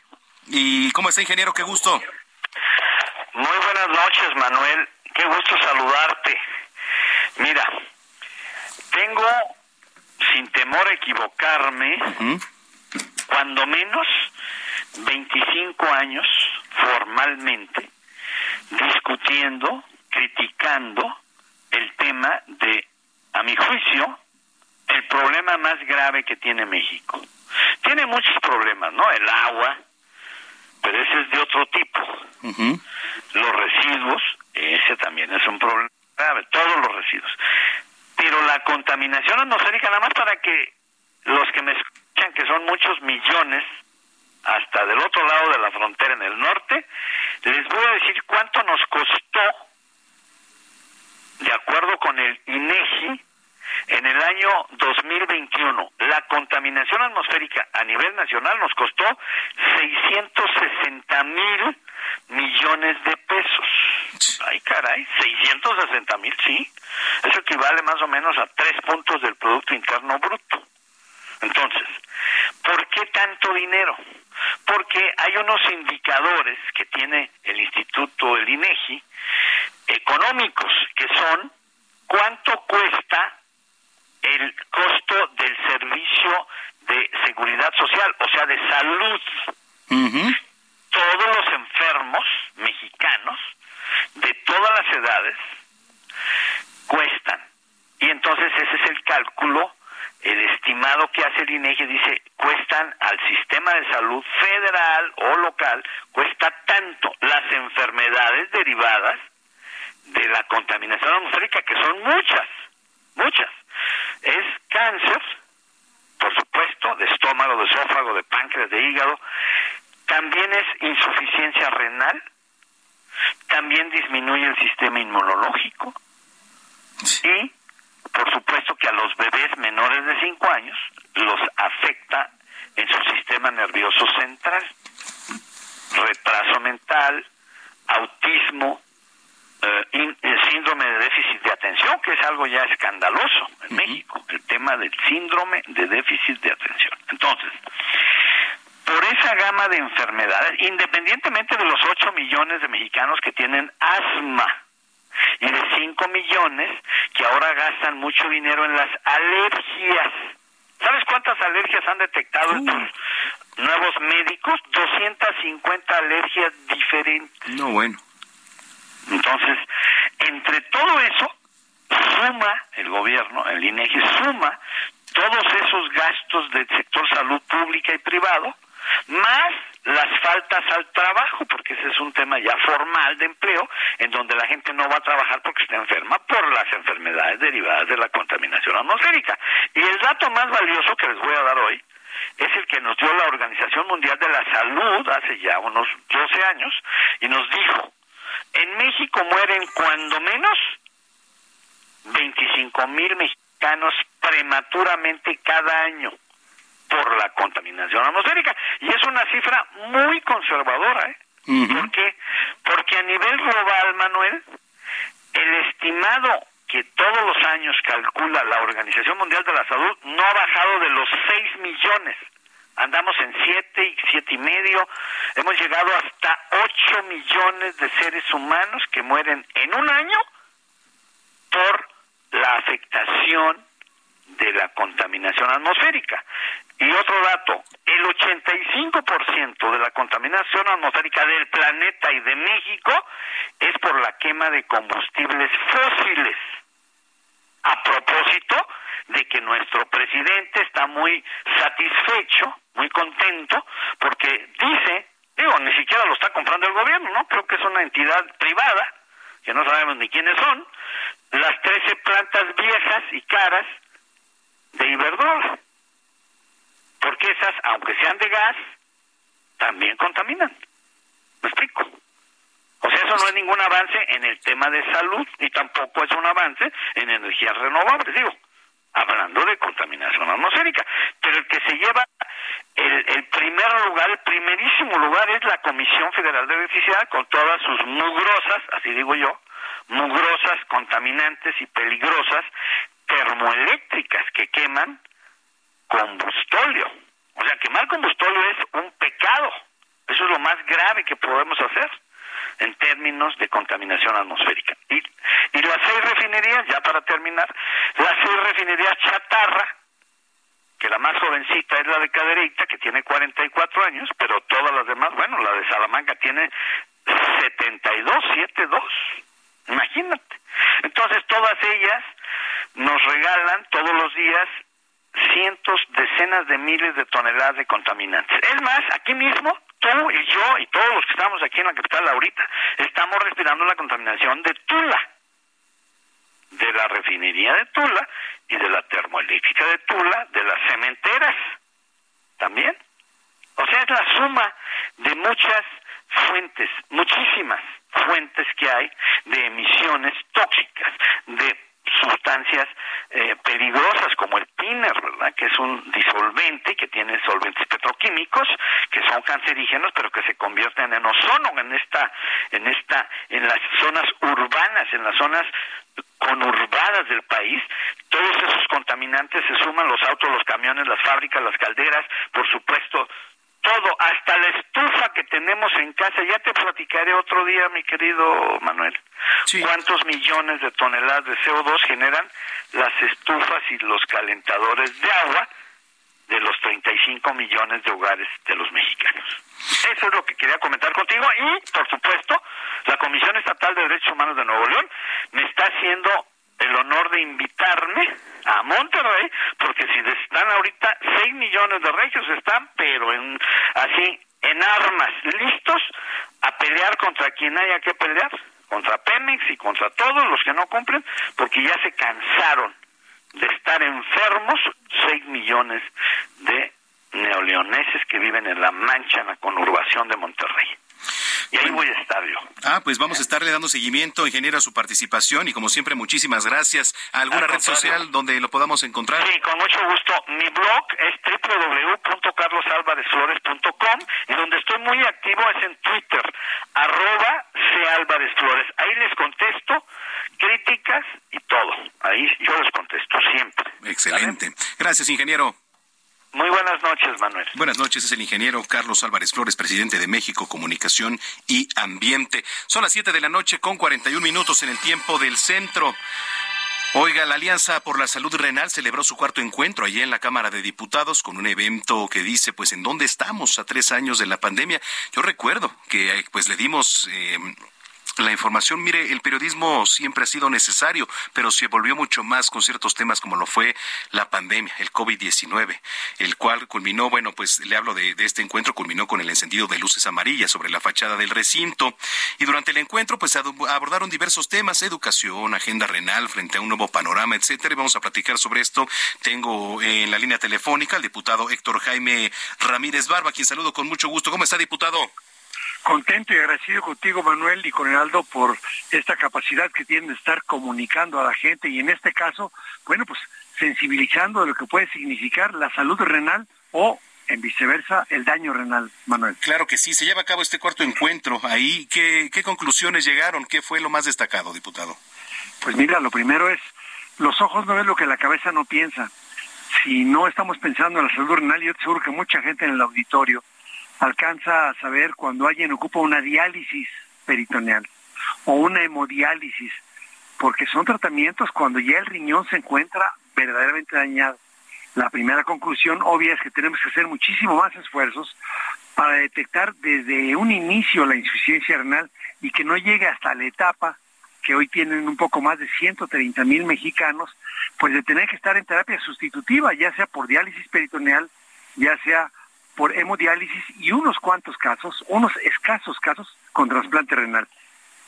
Eso es muy importante. A ver, ahora, eh, la educación médica eh, es fundamental, ¿no? Para asegurar la calidad. ¿Tenemos calidad aquí en nuestro país? Mira, sin duda, parte del, parte del tema que se está comentando es, a ver, ¿qué causa el daño renal, Manuel? Pues las principales causas de daño renal son dos. La diabetes mellitus, que ahí sí te puedo asegurar que si le preguntamos al auditorio, Ocho o nueve de cada diez conocen a una persona que padece de diabetes. Y la otra que es la asesina silenciosa, que se llama la hipertensión arterial. Para que tengas una idea, en la encuesta nacional de salud y nutrición con el COVID-19 que se acaba de hacer, casi el 20% de los mexicanos padecen hipertensión arterial y mucho más de la mitad sin siquiera saberlo. Porque se dan cuenta cuando llegaron, oiga, ¿me permite tomarle la presión? La trae alta y el paciente no sabe. Y eso va dañando el riñón, va afectando el que se... El riñón es el encargado de limpiar la sangre, lo tóxico de la sangre. Y entonces, bueno, ¿cómo hacemos para hacer labores de detección sobre crónico degenerativa? Diabetes, insuficiencia renal secundaria, hipertensión arterial que además dan otro tipo de, problemas. Entonces, se trabajó bastante y se llegó a la conclusión de que debemos extender mucho más. Y más debe de extenderse porque en los últimos tres años la atención médica, tú sabes que fue con esto de la reconversión hospitalaria, pues muchas pacientes no llegaron a los hospitales y en tres años alguien que ya tenía una etapa tres, pues se prolongó a una etapa cuatro, una etapa cinco, porque no tenía ya los tratamientos y lo que requería para el manejo de su diabetes, la falta de medicamentos o la falta de control de la hipertensión arterial, Manuel. Y es importante también estar haciendo conciencia, hacer publicidad, algunas campañas de sensibilización, de prevención. Exacto, fue parte también de lo que se determinó en esta alianza. Ocupamos prevenir, vigilar, detectar tempranamente y garantizar tratamientos oportunos y de calidad. Y el hecho de que a través de ustedes hoy, con este auditorio tan grande que tienen acá por la capital, decir, oiga señora, usted tiene diabetes mellitus, usted tiene la presión alta, oiga, hágase un favor, se puede hacer unos exámenes tan sencillitos con tiras reactivas para saber si no ha empezado a tirar ya por ejemplo, azúcar por la orina, sino he empezado a tirar proteínas por la orina que ya reflejan daño renal. Y acuérdate, pues que la primera causa también de ceguera es la diabetes mellitus. Correcto. Bueno, pues diputado, le agradezco mucho que nos haya tomado la comunicación. No, oye, pues yo felicito mucho a la Alianza por la Salud Renal por este gran trabajo y a Heraldo Radio. Hasta pronto. Gracias, hasta pronto, diputado Héctor Jaime Ramírez. Siete de la noche con cuarenta y cinco minutos. Vamos a ir a Mundo Inmobiliario con mi compañero Luis Ramírez. ¿Cómo estás, Luis? Ahí nos escuchas, eh, Luis Ramírez. Bueno, un segundito en lo que retomamos la comunicación para Mundo Inmobiliario, que por cierto nos van a decir cuáles son los beneficios de la renta vacacional. No sé si tenga el término ahí en mente, pero ahora que acaban de pasar las vacaciones de Semana Santa, también es bueno tenerlos sobre la mesa, los destinos de playa más atractivos para una renta vacacional, etcétera. Luis Ramírez, ¿nos escuchas? Totalmente, creo, Manuel. Gusto saludarte. Muy buenas noches. Muy buenas noches, Luis Ramírez, con Mundo Inmobiliario. Oye, a ver, ¿cuáles son los beneficios? Ponemos cómo, ¿cuáles son los beneficios de la renta vacacional primero? Pues mira, está muy en boga justamente cuando hablamos de gentrificación, que seguramente has escuchado este término los últimos meses, porque eh, pues se han dado cuenta muchos propietarios en ciertas zonas, en ciertas colonias, en todo México y en el mundo, eh, que, que, precisamente se puede sacar mucho mayor rentabilidad, pueden obtener más dinero rentando sus inmuebles, no de manera tradicional, sino poniéndolos eh, en este tipo de plataformas vacacionales que hay muchas muy conocidas y evidentemente pues para eso hay que amueblarlo y hay que tener pues entender que es un negocio. Entonces las ventajas son muchas porque eh, solamente amueblándolo puedes duplicar la, la rentabilidad, pero haciendo una buena estrategia, una buena planeación eh, que incluye experiencias, por ejemplo, puedes triplicar la rentabilidad de un inmueble. ¿Sabías que en México el promedio que da de rentabilidad un inmueble es el 4 o 5% y evidentemente si le quitan los gastos pues te queda un 2% promedio, lo cual no es negocio y si lo haces a través de estas rentas vacacionales puedes obtener un 14, 15% de rentabilidad bruta. Entonces, es por eso que hoy muchos propietarios están buscando en ciertas zonas de, que son además las preferidas por, por los turistas, ¿no? Por ejemplo, hablamos de la Ciudad de México, la Condesa, la Roma, pero querido Manuel, no solamente sucede en estas zonas. Hoy en Semana Santa, en esta, en esta época de vacaciones, muchos vacacionistas prefieren llegar a vivir el barrio, a vivir la ciudad como locales, ¿no? O sea, no es lo mismo que llegar a un hotel a llegar a disfrutar eh, la ciudad como local, a ti como te gustaría vivirla. Sí, bueno, es interesante, ¿no? Porque, a ver, las personas que vivimos en la capital, y lo decíamos justo en la temporada, eh, la semana pasada, que fue la semana de Semana Santa, eh, la capital se disfruta de diferente manera. ¿Por qué? Porque tiene bastantes atractivos, pero también resulta atractiva para los propios habitantes de la misma ciudad que pueden gozar de muchos atractivos. Ahora, ¿sí los destinos de playa son más atractivos, por ejemplo, para una renta vacacional?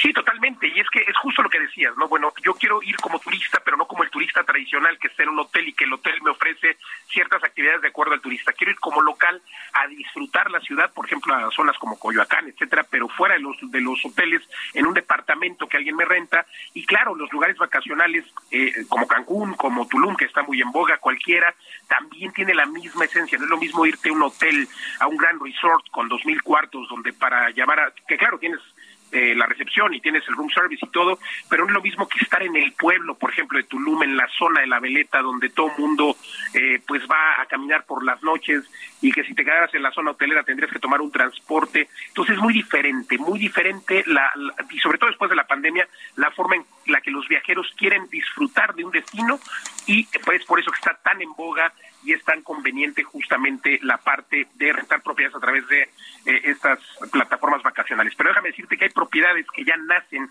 que están concebidas eh, para esto es de lo que hablamos en mi programa, que por cierto se escucha aquí por Heraldo Radio, jueves 10 de la noche, sábados 4 de la tarde. Y hoy justamente, eh, querido Manuel, tenemos en punto de las 8 de la noche un live en mis redes sociales donde voy a hablar de esta parte de cómo potenciar las propiedades, porque hay gente que ya tiene una propiedad y dice, bueno, yo no la quiero vender, quiero sacarle más dinero, cómo hacerlo a través de eh, las plataformas vacacionales. Pero también habrá quien diga, bueno, yo quiero invertir en una propiedad, pero no quiero invertir en una propiedad para rentarla de manera tradicional. Prefiero hacerlo con mucha más rentabilidad y que esto se convierta en un negocio, porque créeme que hay un gran negocio para quien está rentando propiedades en plataformas vacacionales y añade experiencias y añade, por supuesto, eh, detalles que le permiten tener pues una ocupación muy, muy alta. Y es eh, irónicamente con lo que pelean los, los hoteleros, ¿no? Dicen, bueno, es que yo no estoy de acuerdo, algunos dicen que es competencia desleal, por ahí se ha hablado en la Ciudad de México mucho de esta polémica, pero eh, a mí me parece que eh, por donde lo veamos es un atractivo para atraer gente que venga a disfrutar de una ciudad, de un destino, que obviamente eso genera una derrama económica. Así es de que, si tu audiencia, y si me permites invitarlos, hoy en punto de las 8 de la noche, si no, que me sigan en las redes sociales, ahí siempre hay información para eh, hablar de estos temas. Me encuentran en Facebook, en Twitter, en Instagram, en todos lados, como Luis Ramírez, Mundo Inmobiliario, y si me escriben ahora les mando una guía, una guía con cinco lugares donde invertir y potenciar sus inmuebles a través justamente de plataformas vacacionales. Manuel, eh, yo creo que es más lindo ir a un depa a un hotel. ¿Tú qué opinas? Sí, sí, sí, eh, totalmente. La verdad es que se disfruta más y bueno, pues es los diferentes atractivos, ¿no? Oye, este Luis Ramírez, por muchísimas gracias y este redes sociales nuevamente. Con mucho gusto, en todos lados me encuentran como Luis Ramírez, Mundo Inmobiliario, y escuchen aquí el programa por esta frecuencia, jueves 10 de la noche, sábados 4 de la tarde, Manuel. Bueno, pues estamos en comunicación, muchísimas gracias. Al contrario, un abrazo. Un abrazo, Luis Ramírez de Mundo Inmobiliario, 7 con 51 en el tiempo del centro. Vámonos a los deportes con mi compañero Roberto San Germán. Cerramos contigo, Robert. ¿Qué pasó, mi querido Manuel? ¿Cómo estás? Buenas noches y buenas noches a la gente que nos sintoniza. Pues vamos a hablar ayer ya del tema que no pudimos tocar, amigo de la basquetbolista mexicana y la que historia esta señorita Lu López Senechal, que será la primera mujer nacida en territorio mexicano. Ella nació en Jalisco, en Guadalajara, y que va a representar a México en la WNBA con el equipo de Dallas, con el equipo de Dallas Wings, que además fue seleccionada en este draft. Y va a estar esta mujer que es delantera, mide un 85, mi querido amigo. Y pues bueno, es la primera mexicana que va a debutar en esta liga, la más importante del básquetbol en los Estados Unidos. Oye, qué interesante, ayer lo, lo, lo, decíamos, ¿no? Que, bueno, pues es la primera vez, si no mal recuerdo. Sí, sí, sí, es la, primera vez. Ella jugaba, eh, se fue a vivir primero a Francia, sus padres se divorcian y se va a vivir con su mamá a Francia, Grenon, y ya luego regresa a los Estados Unidos. Ahí estuvo, le fue muy bien en la prepa, estuvo en Fairfield, y ya luego pasó a Yukon, estuvo con las Huskies, y con esto llega ya al básquetbol de la WNBA, esta mexicana. Hemos tenido otras mexicoamericanas, amigo. O sea que la verdad es que sí han habido, pero esta sí fue nacida en México, no como las otras que ya son de eh, nacidas en los Estados Unidos, pero de padres o de abuelos mexicanos. Vale. Bueno, pues va a estar interesante y seguramente le vamos a eh, dar seguimiento aquí al tema. Roberto San Germán, tus redes sociales, por favor. Claro que sí, amigo, lo puedes encontrar en arroba R San Germán, ahí estamos en Twitter, y pues tenemos que dar rápido nada más, si me lo permites, la convocatoria que podría hacer Diego Coca de la selección mexicana para el partido contra los Estados Unidos, recordando este juego, y pues dicen que los porteros pueden ser Carlos Acevedo, Luis Malagón, Antonio Rodríguez, los defensas Kevin Álvarez, Julián Araujo, Víctor Guzmán, Israel Reyes, Néstor Araujo, Gilberto Sepúlveda, Alan Cervantes, Omar Campos, Jesús Gallardo, en la media cancha Fernando Beltrán, Luis Chávez, Eric Sánchez, Carlos Rodríguez, Aldo Rocha, Roberto Alvarado, Uriel Antuna y los delanteros Alexis Vega, Henry Martín, Ociel Herrera y Roberto de la Rosa.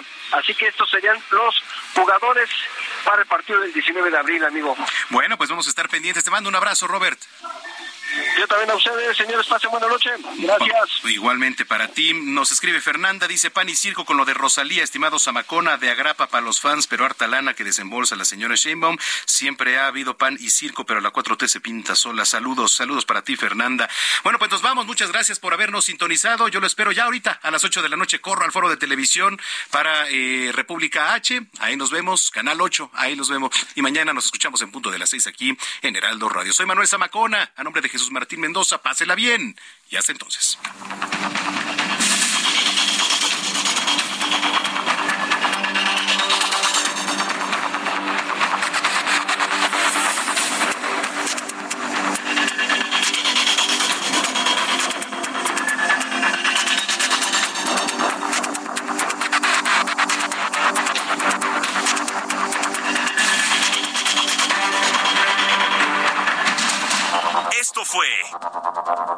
Heraldo Noticias de la tarde con Jesús Martín Mendoza.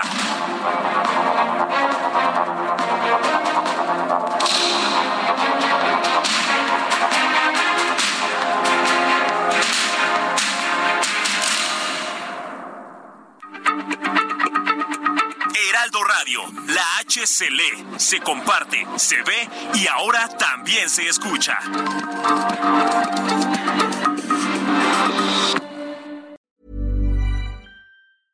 Planning for your next trip? Elevate your travel style with Quince. Quince has all the jet setting essentials you'll want for your next getaway, like European linen, premium luggage options, buttery soft Italian leather bags, and so much more. And is all priced at 50 to 80% less than similar brands. Plus, Quince only works with factories that use safe and ethical manufacturing practices. Pack your bags with high-quality essentials you'll be wearing for vacations to come with Quince. Go to quince.com slash pack for free shipping and 365-day returns.